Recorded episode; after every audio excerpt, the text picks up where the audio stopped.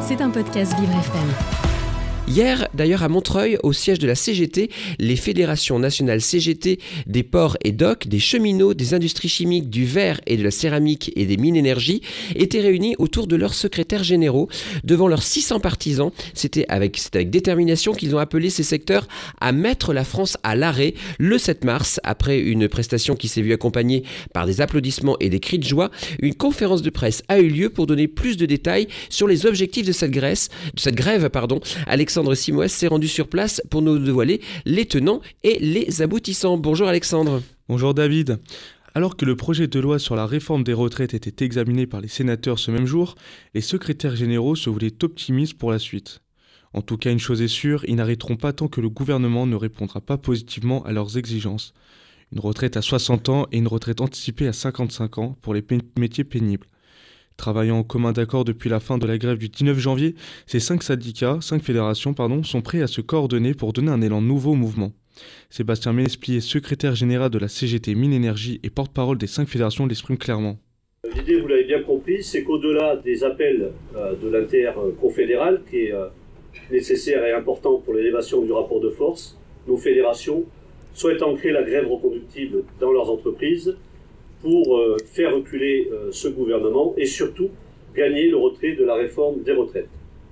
Donc ensemble, nous avons euh, coordonné, impulsé nos militants dans les territoires pour qu'ils se parlent, pour qu'ils puissent réfléchir et décider avec les travailleuses et les travailleurs des actions qui pourront être menées dans les jours qui viennent, et notamment la semaine prochaine. Donc notre travail en commun, euh, c'est euh, une grande fierté quand on voit l'aboutissement aujourd'hui de rassembler 600 militants euh, dans le patio de la CGT.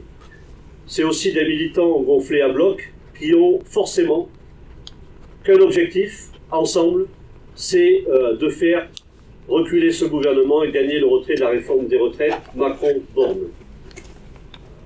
Pour terminer, et pour pas être trop long, on a conscience que ces dernières années, ce qui a euh, très certainement manqué euh, dans, les luttes qu'on a menées sur certains sujets, c'est une coordination et une impulsion qui permettent euh, au monde du travail d'avoir une lisibilité dans les territoires pour agir et agir en grève, bien entendu, et dans les actions pour, pour peser et gagner.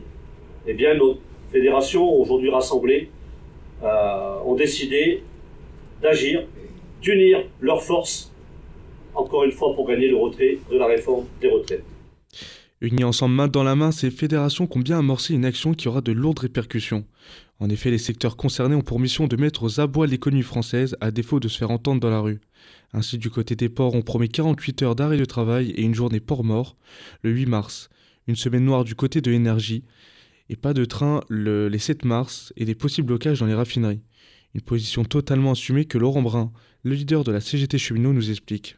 Euh, la représentation nationale ne représente plus euh, la population, ne représente pas la population, puisque sinon euh, bah, elle serait à 70% ou plus de 70% hostile à cette réforme. Et donc la seule règle qui reste, c'est soit les citoyens qui se disent bon ben j'attends X années pour voter, soit les salariés qui eux ont un pouvoir très spécifique, c'est d'arrêter la production et de ne plus le faire simplement pour manifester et pour manifester un mécontentement, mais de le faire pour arrêter l'économie, pour, pour que, euh, bah, en gros, euh, ceux qui ont un, intérêt à ce que l'économie continue à tourner, en l'occurrence le patronat, se mouillent un peu et euh, cessent de demander des réductions de droits sociaux et acceptent d'ouvrir le portefeuille pour financer la protection sociale, d'autant plus que, comme tout le monde le sait, ce sont les salariés qui, qui produisent les richesses et pas les patrons.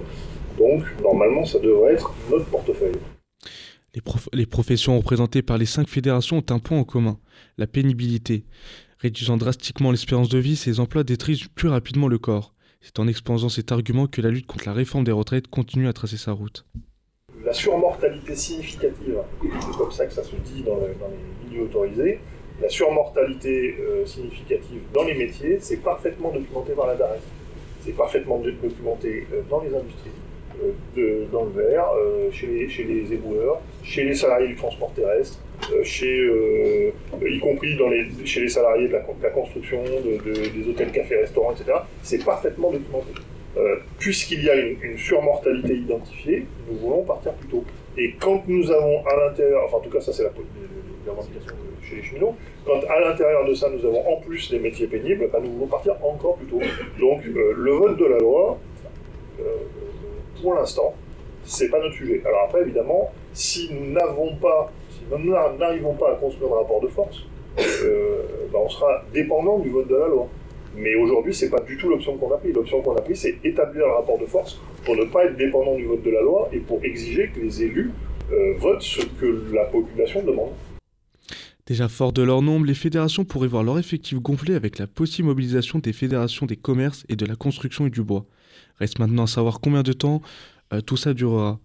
Après la journée de grève le mardi 7 mars, l'intersyndicale se réunira le soir pour discuter des suites. Il faudra un fort sacrifice au niveau des grévistes qui devront laisser passer leur salaire afin de continuer les journées de combat. C'était un podcast Vivre FM. Si vous avez apprécié ce programme, n'hésitez pas à vous abonner.